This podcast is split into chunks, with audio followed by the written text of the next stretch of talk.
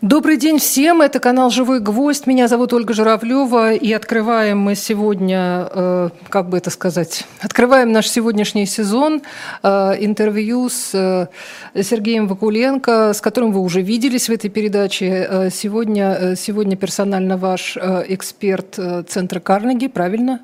правильно. Вот. Здравствуйте, Сергей. И я, Добрый день. И я хочу напомнить, что месяц назад мы с вами, когда встречались, в самом конце речь зашла о, об инвестициях в энергетику, об энергетическом переходе. Вы тогда сказали, что здесь еще на час разговора. А, и мы решили, что действительно, почему вы не уделите этот час, потому что новости, которые сейчас касаются э, вашей сферы, они, в общем, немножко отошли на, на, на задний план. Единственное, э, на что вот э, кое-кто обратил внимание, сейчас все обсуждают совершенно другие темы. А, обратили внимание то, что а, Беларусь и лично, наверное, Александр Григорьевич Лукашенко опять очередные получают э, бонусы в виде крайне дешевого газа. А, ну и, естественно, делается вывод, что это вклад прекрасный Александра Григорьевича, вот ему принес такие, такие дивиденды. На самом деле, как я понимаю, это традиция, и ничего, ничего нового э, не произошло?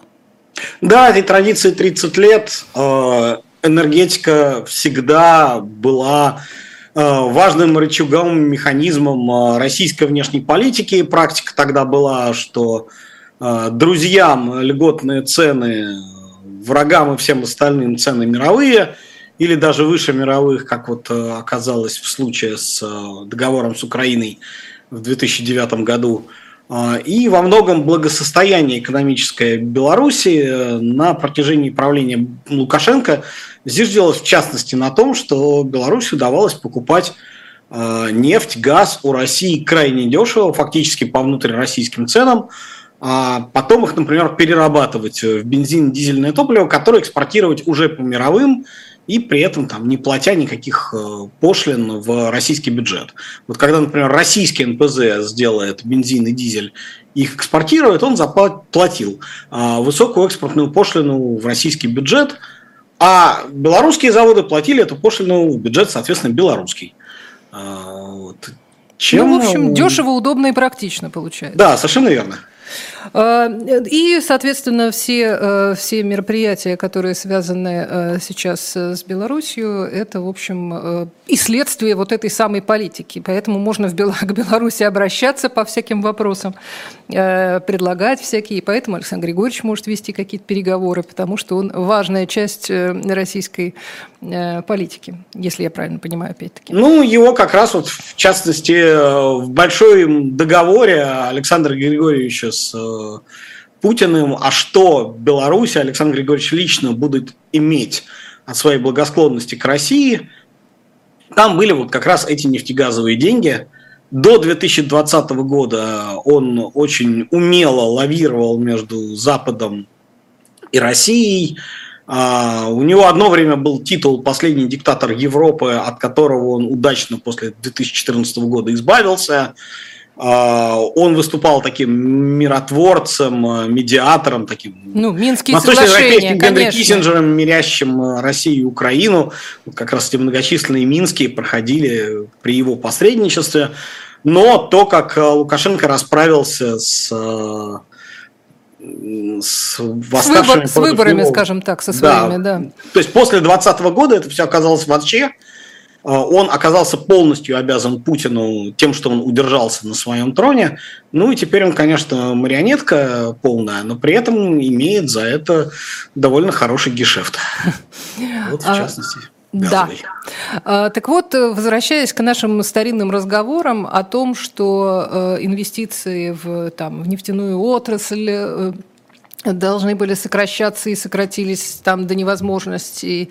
И что э, вот в связи с событиями между Россией и Украиной, в связи с э, вооруженным конфликтом поменялась немножко ситуация с развитием альтернативной энергетики в, у наших западных партнеров. И, в общем, много мы поминали это, но, наконец, хочется выйти все-таки на, на то, с чего все началось. Дело в том, что вообще-то, пока, пока ничего вот этого не случилось, там взрывов и, и всех прочих историй и потолков, мир уже как-то шел к, к, к новой энергетике. Правильно я понимаю? Ну, уже, Активно уже начался энергопереход, хотя это была не бесспорная тема. Угу. То есть, э, с одной стороны, говорилось, что да, действительно, вот у нас глобальное потепление, оно, скорее всего, есть научный консенсус, что это глобальное потепление антропогенное, хотя есть довольно много скептиков, которые говорят, что вот там циклы Миланковича, то, как Земля весьма неравномерно движется по орбите, солнечная активность. Да, чуть поближе, чуть подальше, похолоднее, а, погорячее. Множество есть теорий, почему так, но наука в целом сходится, что с крайне высокой вероятностью наука никогда не говорит, что она мамой клянется и зуб дает, что вот сто процентов так. Наука говорит, что наиболее вероятное, наиболее разумное объяснение происходящего, а, требующее наименьшего привлечения странных гипотез, то, что А глобальное потепление связано с повышением углекислоты в атмосфере, и Б – это антропогенный эффект. Это связано с промышленностью, с промышленной и хозяйственной деятельностью человека. А дальше наука говорит следующее, что если так и будет продолжаться, то планету мы, конечно, не убьем, но существование человека в тех частях планеты, где люди сейчас в основном живут, станет весьма некомфортным. Может быть, какие-то другие части Земли станут, наоборот, весьма приятны для проживания.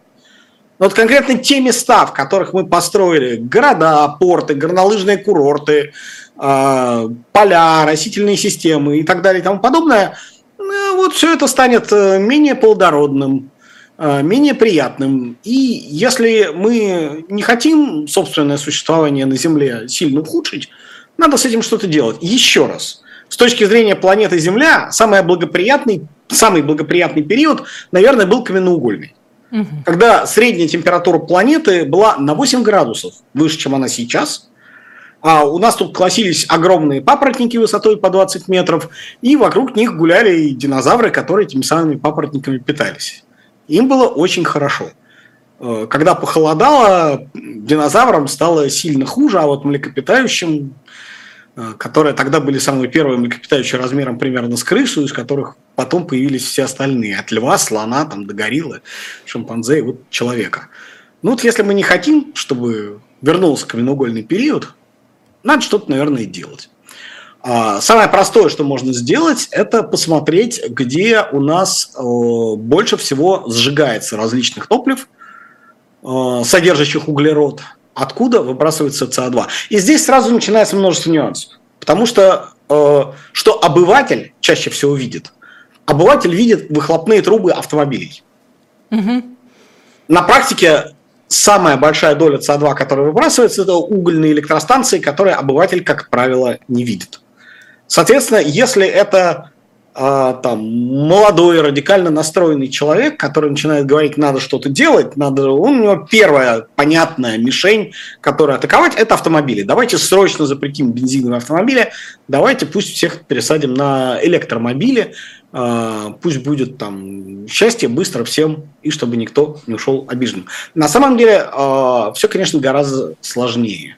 Штука в том, что современная цивилизация очень сильно зависит от энергии, а, вообще всем своим комфортом мы обязаны энергии. Вообще прогресс цивилизации был связан с тем, насколько больше а, мы энергию потребляли.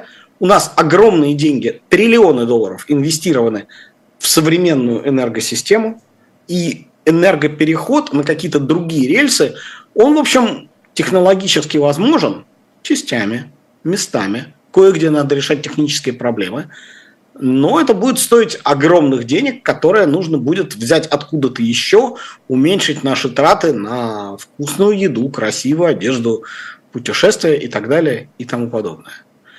Но... А, можно, а можно построить, простите, можно построить какую-то очень грубую схему, а, от чего человечество должно, ну вот в этой, в этой концепции, а, поскорее отказываться вот в ближайшее время – Что нужно в первую очередь? Вы уже говорили как-то, что уголь – это самое вообще злейшее зло, какое есть. Дешевый, э, и полно его, и, соответственно, выбросы от него самые, как вы только что сказали, неприятные. Дальше что идет?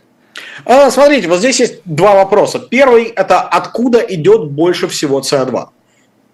А второй вопрос, от чего нужно отказываться, зачем и кто первый должен отказываться. Больше всего СО2 совершенно однозначно идет с угольных электростанций. Так. А, это очевидно. Самое простое, быстрое решение, самый наименее низковисящий фрукт – это перевод угольных электростанций на газ. Это то, что сделать легче всего. То есть это гораздо легче, гораздо дешевле, чем ставить солнечные панели, ветряки и так далее. Сделав одно это действие, переведя угольные электростанции на газ, вы сэкономите половину выбросов СО2 от этих электростанций. И это больше СО2, чем выбрасывает весь колесный транспорт мира. Угу. То есть, вообще говоря, переход на электромобили – это далеко не самое первое, что нужно сделать. Одна из вещей, от которой, в принципе, так можно отказаться, это нужно меньше кушать мясо. Хм. Это вот эти Особенно... коровы, коровы и их метан? А, ну, для начала вообще животные. Потому что, грубо говоря, а, если мы будем питаться только травой, ну, растительной пищей, да, а, нам каждому нужно там сколько-то гектар. А если мы будем питаться исключительно мясом, нам нужно примерно в 10 раз больше гектар. Ну, чтобы это, это мясо откормить. Да-да-да, потому что, ну, это довольно неэффективная пирамида, цепочка передачи энергии. Там очень большая диссипация, очень большая потеря энергии, да, то есть если энергия травы поступает к нам не напрямую, солнечная энергия улавливается травой, персиком, колосом пшеницы э, и оказывается у нас в виде салата, буханки хлеба, стакана сока. А, вот мы так питаемся, там, сахарный тростник. Если это ест корова, а потом у нас на столе оказывается молоко или бифштекс, а, вот при этом теряется 90% энергии. А это означает, что нужно возделывать в 10 раз больше земли. А, возделывается земля, это там трактора по ней ездят, это гниет биомасса, выбрасывает метан и так далее. Второй момент, это действительно мясо бывает разное. Там курица в этом плане более эффективно преобразовывает энергию, нежели корова. И свинья тоже более эффективно преобразовывает энергию, нежели корова. А второй момент, у коровы в связи с ее особенностями пищеварения, корова может есть довольно жесткую траву, которую не умеют есть другие животные. Для этого у нее в желудке живут там специальные бактерии, которые клетчатку, целлюлозу, вот не крахмал, который умеют переваривать другие животные, а жесткую э, клетчатку бактерии разлагают, но при этом образовывается довольно много метана, а которые из них там выходят, естественно, корову ветры пускают. А, вот, да. А, и метан а, в 30 раз а, сильнее как парниковый газ, нежели СО2. Доходит до смешного. Помню, как... что 15, я не знаю, 10-15 лет назад была эта тема «коровы пукают метаном, что делать?» Все пропало. А, и до сих пор как бы эта тема не, ну, ничего нельзя, они не так устроены, да. физиология у них такая. Ну, вот. Угу. У, у нас побочный э, продукт пищеварения – это сероводород, ну что поделать, а у них вот метан. Так, э, Значит, с, с мясом понятно. Следующий этап, значит, с, с угольными электростанциями мы поняли. А, а значит... а, ну да, опять же, самое простое, самое дешевое – это газовые электростанции. А, скажем так, э, хотелось бы поставить гидроэлектростанции. С гидроэлектростанциями некоторые проблемы на всех реках горных, на которых это можно сделать. Давным-давно стоят плотины. Почти все реки с хорошим гидропотенциалом, относительно близкие к людям, давным-давно э, запруженные, на них стоят гидростанции. Остались, конечно, реки вроде там Индигирки или там Маккензи где-нибудь в Канаде, но они очень далеко, и оттуда тянуть э, провода, это, опять же, много электроэнергии потеряется. А, есть еще атомная электроэнергия, и сейчас сходятся на том, что, в общем, отказ человечества от атомной электроэнергии после трех крупных аварий. Это Три Майл Айленд в США, Чернобыль 86 года и Фукусима. Фукусима а, был, возможно, несколько преждевременным, если взвесить все достоинства, недостатки, опасности, потери и так далее, атомной энергии, в общем, мы как человечество, как группа, теряем больше, отказываясь от атомной энергии. Мы все смотрели сериал «Чернобыль», э, несколько лет назад, да, знаем, какая там была человеческая трагедия у людей, кто-то помнит, как это происходило, я сам помню. Но если, например, посчитать количество смертей людей на гигаватт выработанной электроэнергии, выясняется, что на гигаватт выработанной электроэнергии атомная энергия убивает меньше людей, чем любая другая. А, очень высокий счет а, по этому параметру у угольной электроэнергии – это в основном шахтеры и люди, которые дышат газами электростанций, легочные болезни и так далее. Как ни странно, это довольно высокий порядок у ветряков, например. Угу. Просто потому, что атомная электроэнергия – это вот один блок, это один гигаватт электроэнергии. А ветряков нужно очень много. И вот те монтеры, которые залезают на эти вышки, их монтируют, они время от времени с них падают и разбиваются.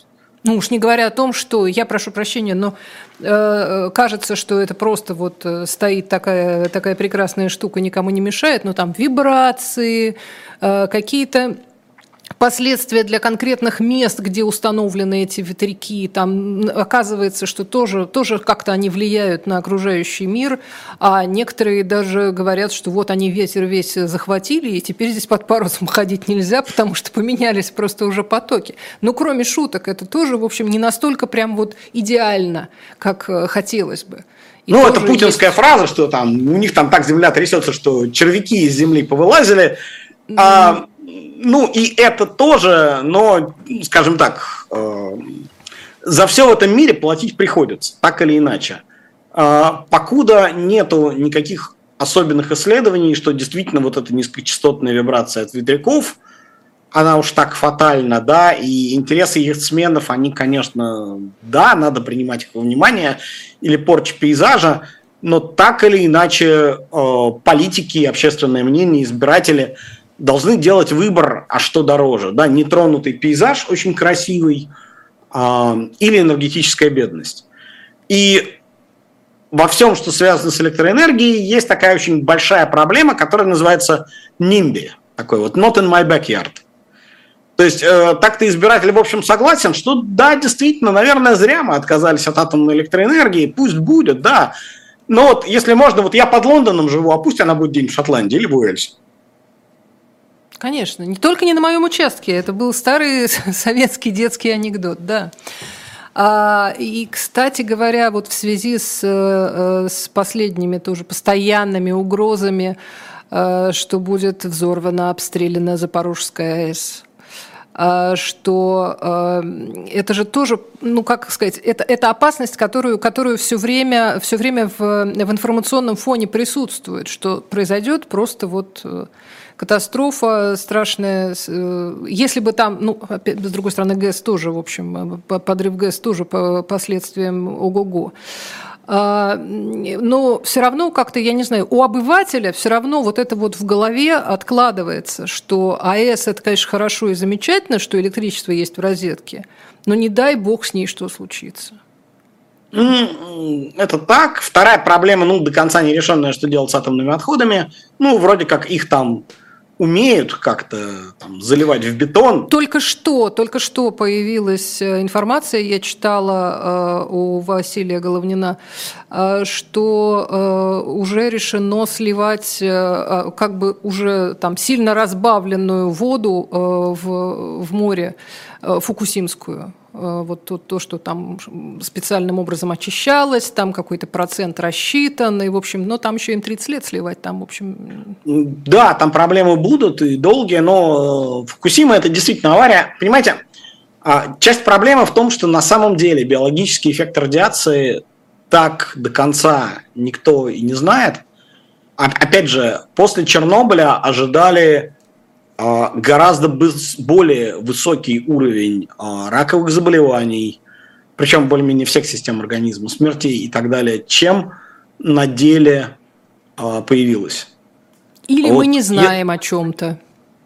А, да, 90-е годы, плохая статистика, в, не очень богатых постсоветских странах, которые могли это учитывать. Но, тем не менее, Всемирная организация здравоохранения ведет программу и каждые два года очень подробно это учитывает. И Чернобыль здесь особенно интересен, потому что это была огромная авария. А, Фукусима находится в гораздо менее а, населенной зоне. В Фукусиме не было графитового пожара. А, то есть Чернобыль выбросил столько ядерного загрязнения и таким способом, что э, специально придумать э, будет сложно. Э, я, я чуть-чуть вернусь в технические подробности. Чернобыльский реактор устроен следующим образом. Там сложены, был устроен, а, сложены большие куски графита, ну, так называемый бескорпусный, а, и внутри которого находятся ядерные стержни.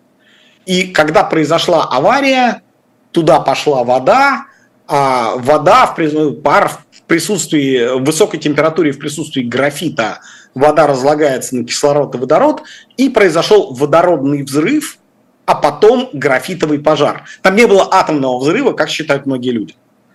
Там вот был вот этот вот водородный взрыв из-за высокой температуры и графитовый пожар. Но поскольку этот графит лежал в сердце реактора, он был, разумеется, весьма радиоактивный, наведенный вторичной радиоактивностью, и вот он горел примерно две или три недели, рассылая вот облака, чада, пыли, частиц графита, которые ложились на окрестности. В этом смысле ни Фукусима, ни Запорожская АЭС ничего подобного сделать не могут. Там нет этих графитовых Они другого, другого типа. Э, да, да, да, да, угу. да. Это так называемые э, водоводяные реакторы высокого давления. Угу. Вот. Но даже а, вот такая ситуация лабораторная, устроим максимальное радиоактивное загрязнение, какое только можно – вот оно, к удивлению многих, вот по истечении 30 лет дало гораздо меньший эффект, чем, в общем, предполагалось и боялось. Но радиация – это такая штука, которая не видна, а всего, что мы не видим, мы боимся. Конечно. Но давайте, наверное, отойдем немножко назад. Да, соответственно, все-таки была такая история, что э, надо отходить от э, сжигаемых топлив. Да, атомная энергетика, все верно. Но по-хорошему бы мы за с 1750 года, с появления паровых машин, с появления с начала эры угля, так много СО2 выкинули в атмосферу, что больше выкидывать нельзя уже ну, примерно нисколько. Мы исчерпали свой СО2 Резерв. Резерв, да. А углекислота она в атмосфере есть, и парниковый эффект создает, и Земля начинает продолжать нагреваться. Соответственно, если так, надо срочно это заканчивать по одной из теорий, по одной школе мысли, есть другая, я к ней вернусь. А, и, соответственно, нужно делать все, чтобы сжигать поменьше топлив. Соответственно, атомная энергия, да, а еще давайте солнце, ветер и все остальное. Но это дорого. Но вот э, была, конечно, Грета Тунберг, мы все ее помним, шведская девочка, которая нас пугала, что, граждане, вот если вы не опомните сейчас, то через 10 лет вам будет очень жарко. И, в принципе, да, там страны западные, в основном западные, Япония и так далее, под воздействием вот этого общественного мнения, и, в принципе, как просто, будучи богатыми и находясь довольно высоко по пирамиде Маслоу, думали, что, ну да, надо, наверное, этим заботиться, а, активно вводили а, программы энергетического перехода, опять же, в предположении, что в конечном счете, если не нужно будет платить за топливо, это будет дешевле, и, в общем-то, европейскому обывателю это так и, предпо... и продавалось в очень большой мере, что, а вот представьте, а, для вас энергия будет дешевле. А, и все считают, что да, действительно будет дешевле. А почему же она будет дешевле? Если ну те, как, представьте... Те же вот солнечные так... батареи, они тоже денег стоят. Совершенно верно. То есть, конечно, если аккуратно посчитать, а, вот люди говорят, вот электромобиль. Вот электромобиль, я буду заправлять его электричеством со своей крыши и не платить больше за бензин. Никогда. А, но дальше выясняется, что вот берется обычный автомобиль, да, который стоит, ну, допустим, 30 тысяч евро. Хорошо. Этот автомобиль за год проезжает, ну, допустим, 15 тысяч километров. А, допустим, со средним расходом 7 а, литров на сотню, да. 15 тысяч километров, а, это 150 сотен километров, умножаем на 7. А, за год в него нужно залить тысячу литров бензина. по полтора евро. Полторы тысячи евро в год. 10 лет жизни 15 тысяч евро. А электромобиль оказывается дороже вот, э, бензинового автомобиля на те же самые 15 тысяч. Ну, так до недавнего времени было, сейчас они начали дешеветь. А, и за что боремся? Причем эти 15 тысяч надо отдать на входе, да, сразу, а потом уже экономить вот в процессе. И электричество тоже далеко не всегда бесплатно. То есть выясняется, что это не совсем так. Но у людей вот в голове откладывается, что да, действительно, возобновляемая энергия, она же, она же бесплатная, хотя на самом деле э, нет. Но всегда там был еще и мотив, что это все-таки диверсификация, энергетическая безопасность. Вот так мы покупаем нефть и газ у нехороших режимов, э, которых заставляют ходить женщин в чадре, э, запрещают им ездить на автомобиле, э, там, разгоняют, травят политических оппонентов и т.д. и т.п. Но все-таки вот эта идея энергетической безопасности и диверсификации, она была, но на втором плане. А вот в 2022 году все это, конечно, очень резко изменилось. То есть, грубо говоря, э, э, русский дедушка, 72-летний, да, 70-летний на тот момент, оказался гораздо убедительнее 15-летней шведской девушки. То есть, если шведская девушка говорила, что через 10 лет вам будет очень жарко, то русский дедушка говорил... Жарко будет а, прямо сейчас. Да, вам будет очень холодно прямо сейчас, этой зимой. А, и это оказалось гораздо более убедительно. И стало, конечно, не то чтобы очень холодно, но очень дорого. То есть газ подорожал в 10 раз. Действительно, счета за газ, за электричество в Германии, в Европе очень резко выросли. И тут, конечно, и экономика перехода на возобновляемую электроэнергию стала совершенно другой. То есть, грубо говоря, солнечные панели на крыше дома в этом новом раскладе окупаются уже не за 12-15 лет, а за 8. Mm. Инша справа. А, вот. Ну и с точки зрения политики это тоже становится крайне важно с точки зрения там, энергобезопасности, да, не подставляться под энергетический шантаж. И для всех остальных стран это тоже становится актуально, да, потому что газ же подорожал не только в Европе. А, когда в Европе не стало российского газа и Европа стала по всему миру скупать а, газ, чтобы заместить этот дефицит, цены во всем мире взлетели на СПГ, и газ подорожал во всем мире, ну, кроме США, поскольку у них там ограниченный э, масштаб экспорта газа, а в каких-то странах газа просто не стало. То есть Пакистан и Бангладеш, им оказалось не по карману покупать газ по такой цене, и у этих стран случились блокауты.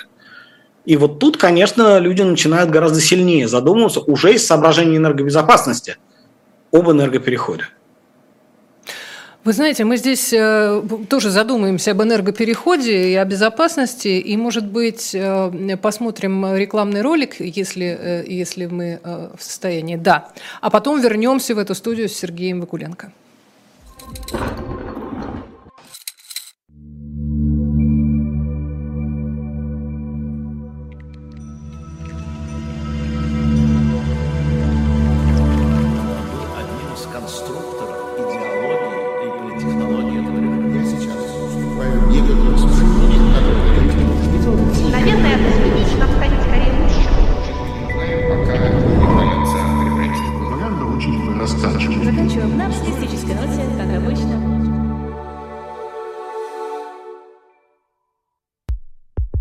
нас есть парадоксальная ситуация.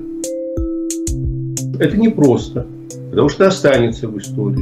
Ну, Владимир Борисович, вы прям как ребенок. У вас есть лучшие средства обороны? Нету.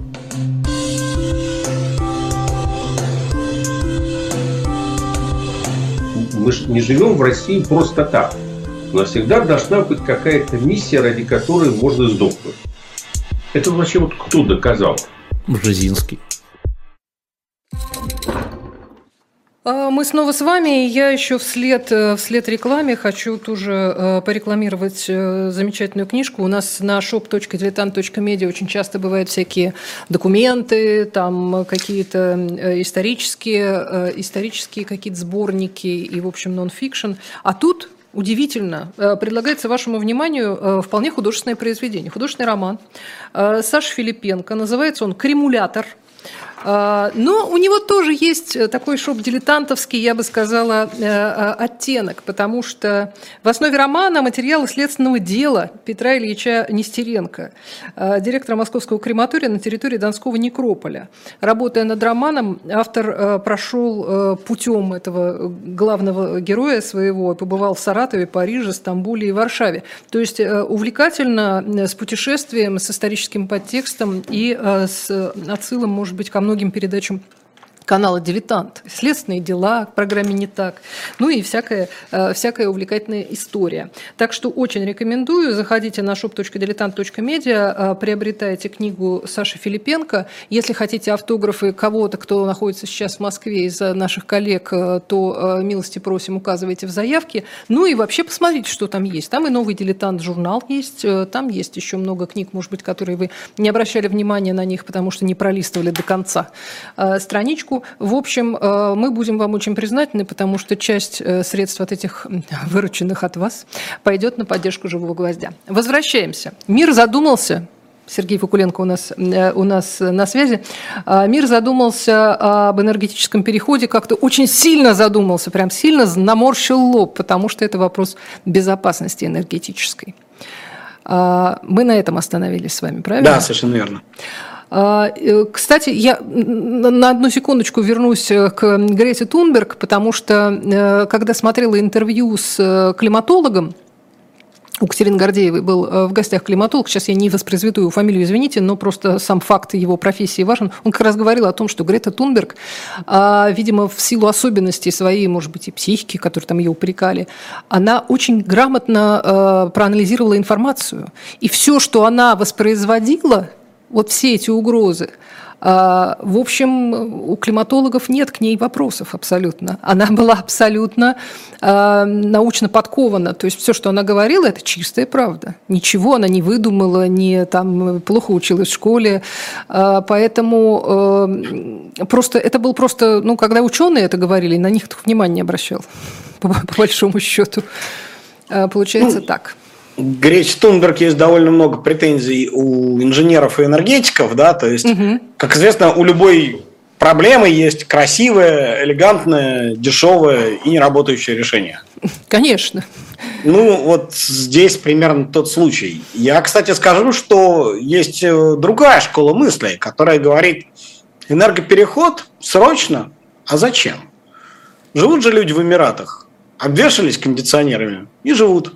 Ну, кондиционеры тоже тратят эту энергию. Тратят, да, тратят, э, усиливают парниковый эффект, несомненно. Но, грубо говоря, если у нас задача сделать, э, решаем такую социально-экономическую задачу, да, вот у нас есть там, сколько там, 6, 7, 8 миллиардов человек. Нужно обеспечить им сносные условия существования. Где бы они ни были. Ну, там, как-то, да, вот мы такие холодные, бессердечные люди, э, там, сотрудники Всемирного Госплана, которые решаем задачу, вот давайте обеспечим этим людям там сносные условия существования.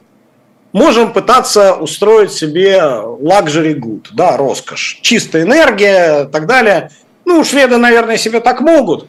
А вот приходят люди с глобального юга, э, из Индонезии, из Бангладеша, из Нигерии, которым говорят, а ну-ка, ребят, не стройте больше угольные станции, стройте себе солнечные, ветровые, не сводите больше э, джунгли под плантации там, масличной пальмы и т.д. и т.п. А эти люди говорят, а почему? Вот граждане англичане, вот мы знаем, мы читали, что ваша Англия была вся покрыта густыми лесами. Вы эти леса свели 300 лет назад, а из половины этих лесов вы сделали древесный уголь, э, с помощью которого сделали пушки – а из другой половины леса вы сделали военные корабли, на которые пушки поставили, и приплыли к нашим благословенным островам и превратили нас в рабов. А теперь когда мы хотим жить хотя бы в половину так же, как вы, вы нам говорите, нет-нет, живите в энергетической бедности. А с чего бы? Говорит глобальный юг. И э, разумного ответа на это, в общем, нет. И э, как раз это и является довольно важной темой споров на всех вот этих глобальных конференциях рамочной конвенции по изменению климата, вот, которая была не так давно в Шарм-эль-Шейхе, а до этого была в Глазго. И Глазго была конференция, на которую поехала очень большая российская делегация, как раз незадолго до войны. Э, российское государство, российский бизнес очень сильно озаботились энергопереходом, соответствию климатическим требованиям и всему остальному. Э, почему? Скажу чуть позже. Но сейчас давайте вот э, обсудим вот этот вопрос, а нужно ли нам действительно бороться с изменением климата? Э, я, наверное, считаю, что нужно, но справедливости ради я вот приведу еще одну точку зрения, которая есть и с которой не так просто спорить. Она говорит примерно следующее. А чем это предотвращать, что может быть очень дорого – может быть, мы просто приспособимся к этому. Действительно, повесим кондиционеры, перенесем сельское хозяйство куда-то еще, а, построим какие-то дамбы против э, приливов и наводнений, да, людей, которые живут в угрожаемых территориях, переселим. И это будет дешевле и более эффективной тратой ресурсов, чем попытки предотвращать а, простите, а кто-то уже посчитал, вот это вот э, у той же России в вечной мерзлоте вбито такое количество свай и построено столько всего, э, что э, даже сейчас, когда потепление еще не так э, глобально, как, ну, в смысле, не так существенно, может быть, как э, нам обещают, уже сейчас, насколько я понимаю, иногда возникают проблемы. Ну, есть история по поводу того, что э, насколько это действительно так, не очень известно. Но вроде вот эта вот большая авария в Норильске, угу. если помните, там несколько лет назад а, разрушился резервуар дизельного топлива. Из был него большой вытекло, разлив, да. Да, был большой разлив. Вроде бы пытались оправдываться, что это было растепление мерзлоты. Mm. И как раз у него покосился фундамент, из-за этого резервуар треснул, протек и так далее. Вроде бы в том конкретном случае это была неправда. Вроде бы там просто это, а, было очень плохо построено, и б, конкретный резервуар был построен с большими нарушениями. Обычно, когда такие штуки строят, э, им устраивают такую обваловку, то есть э, резервуар окружают земляными валами, чтобы если из него вытекло, оно бы так и осталось в периметре вот этих валов. А вот там этого не было сделано, почему дизель утек в реку. То есть там было головотяпство со взломом и просто абсолютно беспардонное нарушение строительных норм и правил и эксплуатация резервуара, который по бумагам был из эксплуатации выведен. Но такая проблема есть. Но. Растепление, как вы сказали. Растепление мерзлоты. Такая проблема есть, но она довольно легко решается. А, ну, для начала, э, хотя в России мерзлота заходит довольно далеко на юг, э, в Сибири, это все-таки в основном в тех краях, где почти никто не живет. У нас есть города, построенные на северной, на мерзлоте. Тот же самый Норильск. Но такого не так много. А второе, есть механизмы охлаждения мерзлоты. То есть э, это в землю бурятся такие специальные скважины, в них э, закладываются трубочки с фреоном, примерно как холодильник. Э, и зимой происходит следующее. Э, земным теплом этот фреон испаряется, поднимается наверх, он же газ, он поднимается наверх, там от холодного воздуха остывает, очень холодный стекает вниз, домораживает эту мерзлоту, отбирает у нее тепло, отобрав тепло, испаряется, поднимается наверх. И В общем, далее. вечный двигатель практически. Вечный двигатель, да, совершенно верно. Но таким способом можно домораживать мерзлоту градусов на 8-10 за зиму. И, кстати, такое делается, например, э, на Ямале, в местах, где пробурены нефтяные и газовые скважины сквозь мерзлоту. Нефть и газ, они идут из недр, они довольно теплые. Вот чтобы они не размораживали свою окрестность, эта окрестность домораживается. Это вполне эффективный способ. Так. А, есть железная дорога, которая построена от э, Салихарда на полуостров Ямал, вот, к Бараненковскому месторождению, там тоже есть проблема, что когда поезд идет, он создает вибрацию, из-за этого вибрация растепляет мерзлоту. И там тоже стоят эти холодильники вот на тысячекилометровой железной дороге. Способы борьбы с этим есть, и там вполне понятные деньги, и они, ну, не космические. Но есть еще и проблема наводнений, а, Есть. особо опасных погодных явлений, которые учащаются, как нам говорят специалисты по климату, а, учащаются вот именно в связи с климатическими изменениями и появляются там, где их раньше не было. Все эти торнадо, которых, э, э, к которым не привыкла, скажем, какая-то какая часть населения Земли или еще что-то такое. С этим а, тоже есть, надо как-то? Есть такое. То есть, если у вас повышается общая температура какой-то системы, это означает, что общая энергия атмосферы и океана повышается, и, соответственно, интенсивность различных движений, ветра, течений и всего остального тоже повышается. Ну и говорят, что там могут быть разнообразные нестационарные явления. Например, из-за того, что растает э, лед Гренландии, пойдет язык пресной воды в Атлантику, который заставит развернуться Гольфстрим. И из-за этого в Европе станет на самом деле холоднее, а не теплее, как сейчас. То есть если сравнить климат э, Западной Европы и канадского побережья, Тихоокеанского, э, в Европе значительно теплее. Благодаря Гольфстриму, а там при... Но это, честно говоря, никто не знает. Это домыслы. Но штука в том, на самом деле, что риски там такие, что проверять очень не хочется. То есть, грубо говоря, а, может, конечно, все будет не так страшно. Может, конечно, эти риски будут легко, вот есть такое техническое слово, митигируемы кондиционерами, дамбами и так далее. А что вдруг, если нет? Перефразируя персонажа песни Шнура, ну и проверять не хочется. Ну, про проверять я понимаю, но э, ведь, наверное, есть э, специалисты, которые могут, ну, хоть хотя бы приблизительно просчитать какие-то вещи. Они делают модели, там, не знаю, в, в компьютерах, э, пытаются понять, а что будет вот в этом случае, что будет вот в этом. Кто-то рядом должен сидеть, экономист, желательно и говорить, сколько это будет стоить, и что дешевле. А, я не знаю, жить э, в 45-градусной жаре там, в каком-нибудь э, городе Москве или там что-то еще, или там потопнет все побережье там какой-нибудь страны, в том числе, может быть, и России. Ну, здесь есть два момента. Момент первый. А, это все-таки в определенной степени табу. То есть... То есть никто общем, не считает, потому что не положено? Ну, в наше политкорректное время люди, дорожащие своей репутацией, на определенные темы предпочитают не заикаться, потому что могут быть действительно последствия для карьеры. Такой эффект есть, и он не очень здоровый. А, вот. В общем, для всех комфортнее там, не смотреть вверх, да, как в том фильме. Все-таки. А, второй момент с климатом-то идет много споров из-за чего. Это циклы Миланковича или СО2, и СО2, вот оно из-за чего, это там у нас там в океане какие-то пузырьки или человеческая активность. И это мы только на первой ступеньке анализа этой системы. А прикинуть, какой будет климат, какая будет частота торнадо, наводнений, заморозков и всего остального, когда и если температура атмосферы вырастет до 4 градусов – это уже очень сложно. Ну, никто не готов реально. Тогда, нету, тогда нет, посчитать нет другой, моделей. другой тогда посчитать э, э, эффект, э, насколько хватает там уже, ну вот вы говорили, да, про разведанных запасов, в принципе, нам хватит, чтобы, чтобы дожить до апокалипсиса.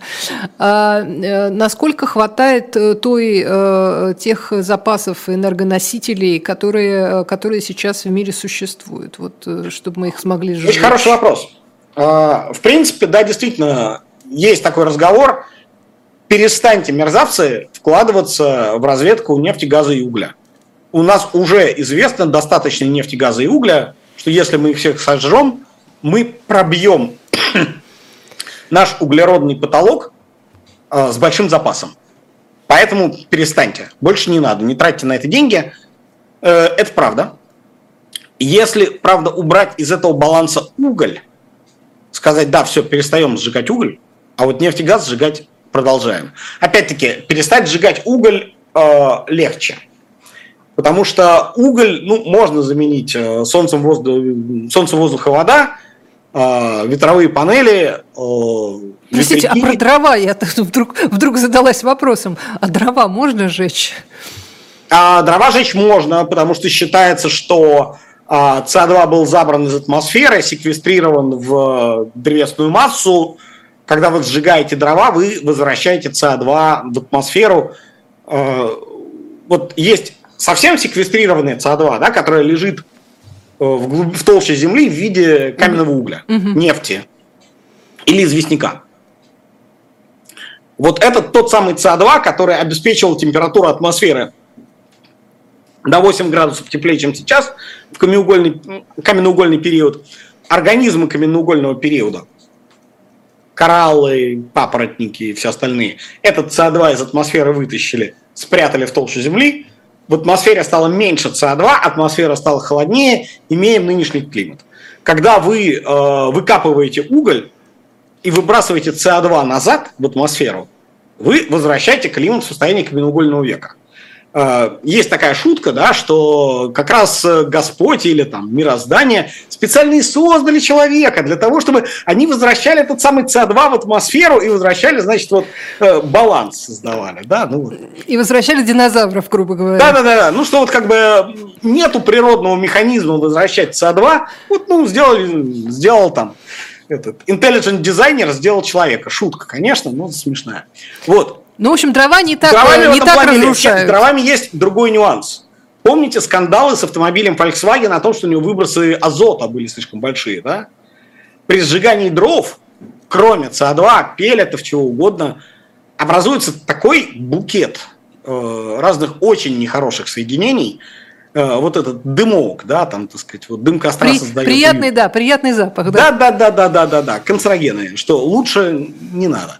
Ну хорошо, а, значит, с углем мы поняли, да, что значит откажемся, откажемся да, от угля, например, и. А, а вот нефти и газа уже, в общем, ну, не так много. И второй, конечно, момент, что нефть и газ, они в нехороших странах. В Саудовской Аравии, в Иране, в России. А, вот. И дальше, когда с 16 примерно года пошел довольно сильный разговор о том, что действительно нефтегазовые компании должны срочно перестать а, вкладывать деньги в добычу, разведку нефти и газа, а быстро, ускоренным образом начать вкладываться в грядущую, совсем уже близко грядущую эру э, зеленой ветра, энергетики, солнца, воды, батареи и так далее. А, и многие, в общем, действительно стали так делать. А, вот сейчас, в 2022 году, во время геополитических катаклизмов, выяснилось, что все-таки потенциала возобновляемой электроэнергии в этих странах э, не так много, а нефть и газ, ну, в некотором дефиците. Хотелось бы отказаться от нефти и газа из там, неприятных стран, но не получается. Вот. Э, и сейчас у западных политиков есть довольно неприятная ситуация, когда им в некотором смысле надо поощрять компании в своих странах создавать дополнительную добычу нефти и газа в политически спокойных, в политически безопасных юрисдикциях. При этом понимая, что, скорее всего, тем темпом, которым они намерены развивать зеленую энергетику, э, эти вложения могут не окупиться, потому что у них срок жизни будет там 10-15 лет, а не 20-30, как, там, как традиционно в этой отрасли принято. И это тоже такая вот политическая проблема, что сейчас нужны такие срочные, кризисные вложения в традиционную энергетику, но с пониманием, что это вложения будут временные. И поэтому нужно будет разрабатывать некие специальные механизмы, как это делать и как э, обеспечить разумную доходность тем, кто будет готов эти деньги вкладывать, эти мощности строить. А, скажите, а вот э, когда, э, когда вы говорите о вот этих вот решениях, да, вроде бы мировых и глобальных, и о том, насколько противостоит западные, богатые и так далее страны, и ситуация у них насколько разная с глобальным югом, Я, э, я пытаюсь понять. Вот, кстати, у нас тут тоже писал э, кто-то из наших зрителей, что вот, а вот Китай не будет переставать, ему, ему плевать на СО2, вот он будет жечь свой уголь. А ведь вот эти решения в основном, которым так более-менее есть консенсус, да, вот что вот действительно надо СО2 сокращать, там вот это все, они Э, ведь не распространяются на весь мир, получается. А если не распространяются на весь мир, то тогда эти усилия бес, бессмысленны. Это бесплодные усилия любви, когда там, не знаю, пять богатых людей решили, что они теперь питаются травкой, а все остальные живут как жили. Ну, в целом распространяется. Рамочная конвенция по изменению климата, она ООНовская, к ней присоединились практически все страны. И даже Китай и Индия заявили о своей готовности свести свой углеродный след на ноль, но, правда, в такой довольно долгой перспективе. В такой перспективе, в которой ни один из тех политиков, который сегодня это обещает, наверное... Не ответит. Не, не ответит, да. Будет глубоко на пенсии. И все, в общем, понимают, что это некоторая, ну, общая проблема. И, опять-таки, а, развитые страны, более в этом заинтересованы, находят определенные способы выкручивать руки. И, в частности, вводить глобальный углеродный налог. Вот была такая тема, Сибам – Cross-Border Adjustment Mechanism, который э, в Европе-то налог на выброс СО2 есть и довольно давно. И Европа как раз и озаботилась тем, что вот мы здесь просто как всеми силами и с огромными затратами уменьшаем собственный э, углеродный след только для того, чтобы производства, которые у нас работать больше не могут, уезжали в Китай, работали там как хотят, э, были максимально грязными и экспортировали нам сюда товары. А в атмосферу-то придуман... все равно выбросы будут в нашу да, общую. И был придуман этот механизм, что, товарищи, мы померим, сколько СО2 вы там у себя выбросили. И если вы в своей стране, в Китае, в Индии, в России, если у вас есть аналогичный нашему европейскому налог, и вы его заплатили за выброс СО2, с вас больше ничего не берется. А если, скажем, у вас этот налог там условно там 20 долларов на тонну, а в Европе этот налог 100 долларов на тонну, то 80 долларов, пожалуйста, нам сюда в Европу заплатить.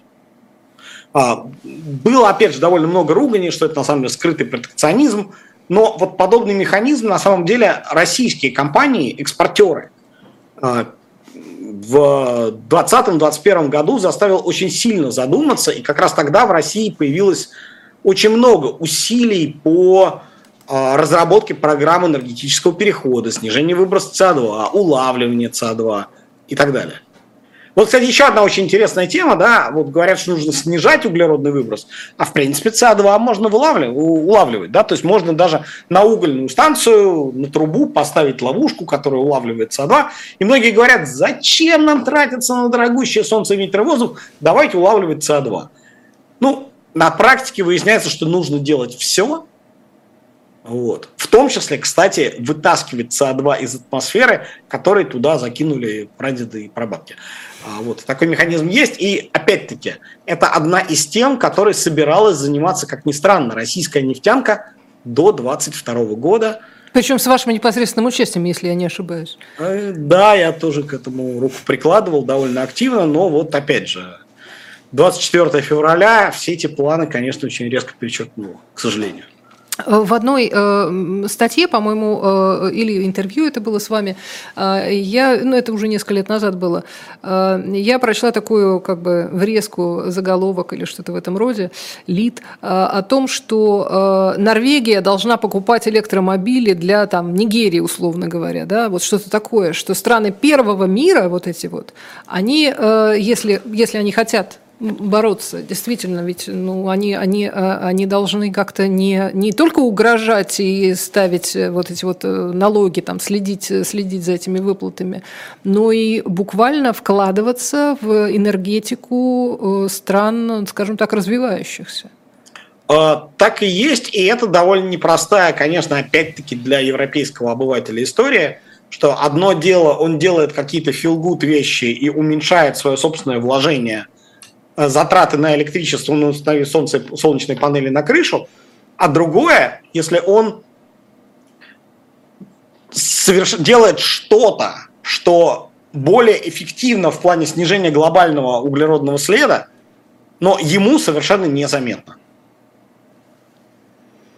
А политика такова, что действительно есть глобальный юг, где есть энергетическая бедность, эти люди хотят и имеют право жить так же, как живут люди глобального севера.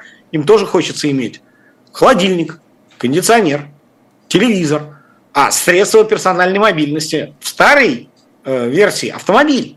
Ну, то есть сейчас эти люди в основном ездят там, на мопедах и вот довольно активно на автомобиле пересаживаются. А людям из там, золотого миллиарда говорить им, нет, вот вы больше не можете так делать, вы опоздали, все билеты проданы, талоны на автомобиле закончились, ну, ну как это скажешь, да? Соответственно, нужно их нужды в персональной мобильности э, удовлетворять каким-то другим способом. И да, действительно, поскольку это дороже, чем традиционные бензиновые автомобили, да, за это должны платить э, богатые западные страны. Скажем так, это будет наиболее эффективно, если они будут это делать. Но это будет не видно обывателю, и поэтому политически это довольно трудно. Слушайте, ну вот эта политическая засада, она э, во всех этих историях э, меня больше всего и пугает. Потому что все там благие планы, все, э, все, в общем, такие разумные какие-то научные подходы, они все разбиваются о то, что ну, политика не э, не позволит сделать э, нам всем хорошо. Хорошо, дешево, там, э, удобно, экологично и так далее, потому что все слишком... Да, кстати, есть же еще такая штука, как авиация а она тоже, простите, вот не было, был ковид, может быть, меньше, меньше летали, или когда вот Ятлая Кудль извергался, э, помнится, было отменено огромное количество полетов в Европе, да, и, наверное, как-то изменилось что-то Э, в этом смысле. Но э, с авиацией что? Отказаться от авиации? Ну, если я Кудля это было три недели, это было там не очень заметно. Хотя я попал, да, я вот ехал на поезде из э, Москвы в Германию было дело. А, ну, особенно рьяные э, люди, в частности, вот Э, немецкое движение «Последнее поколение», вот те самые люди-активисты, которые приклеиваются на автобанах, которые заливают томатным соком картины и так далее, они говорят, что да, действительно, откажитесь от перелетов. Это роскошь, выбросы слишком велики. Э, ну как? Строго говоря, на самом деле, в расчете на пассажира, на километр, на человека километр самолет выбрасывает меньше, чем автомобиль. Другое дело, что на автомобиле мы ездим на 100 километров, на самолете ну, там, на тысячу или на пять тысяч. Поэтому да, они говорят, что должно быть сильно ограничено. Для авиации это некая проблема, потому что сделать электромобили можно. Для самолетов пока никаких разумных технических решений, кроме вот углеводородных топлив, не придумано. А, есть теория о том, что можно запустить самолеты на водороде, которые получать электролизом из электричества, которое приходит с ветряков и солнечных панелей.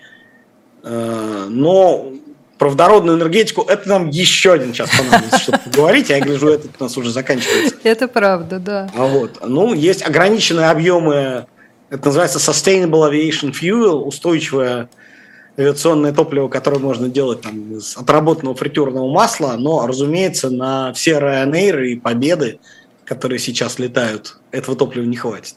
Поэтому, да, действительно, это роскошь.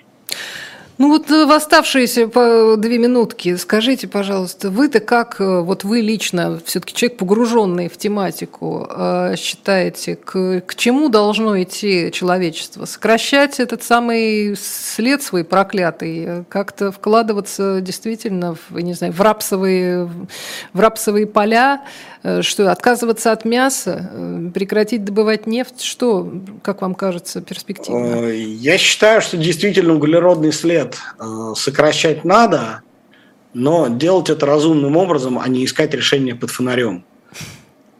То есть не охотиться за ближайшей выхлопной трубой, а все-таки внимательно смотреть над тем, где самые большие выбросы СО2 и какие из них наиболее дешево в первую голову устранять. И вот в частности это угольные станции. Но популистские решения, к сожалению, часто приводят ну, там, к субоптимальным решениям. Но, впрочем, еще раз э, скажу, что сейчас, к сожалению, э, у нас э, проблема наиболее эффективного с технической и экономической точки зрения движения к безуглеродному будущему ушла на второй план из-за вот военно-политических проблем и вопросов безопасности, энергонезависимости и так далее. А, ну, к ней все равно придется вернуться. От нее, придется, ж, да, от нее ж никуда все равно не денешься. Да, Потрепанными, и... с новыми выбросами, с, со всеми делами, но мы все равно, все человечество к этому все равно придет. Конечно. Но мы при этом теряем время, к сожалению, и опять же вернемся к тому, что говорит, э, говорила Грета Тунберг, чем больше времени вы теряете, запущенную болезнь лечить тяжелее. Не поспоришь. Спасибо огромное. С нами был эксперт Центра Карнеги, которого кем только не объявляли, э, Сергей Вакуленко. Спасибо всем, кто принимал участие. Надо, э, я, я с, с интересом читала, читала ваши, ваши реплики. А, ну и э, оставайтесь на живом гвозде, потому что про экономику еще с вами поговорит э, Потапенко в соответствующей программе. А, да и вообще много еще кто с вами сегодня хотел бы поговорить. Ну а вы наверняка посмотрите и послушаете. Меня зовут Ольга Журавлева. Всем спасибо, всего доброго. Спасибо, до свидания, до новых встреч.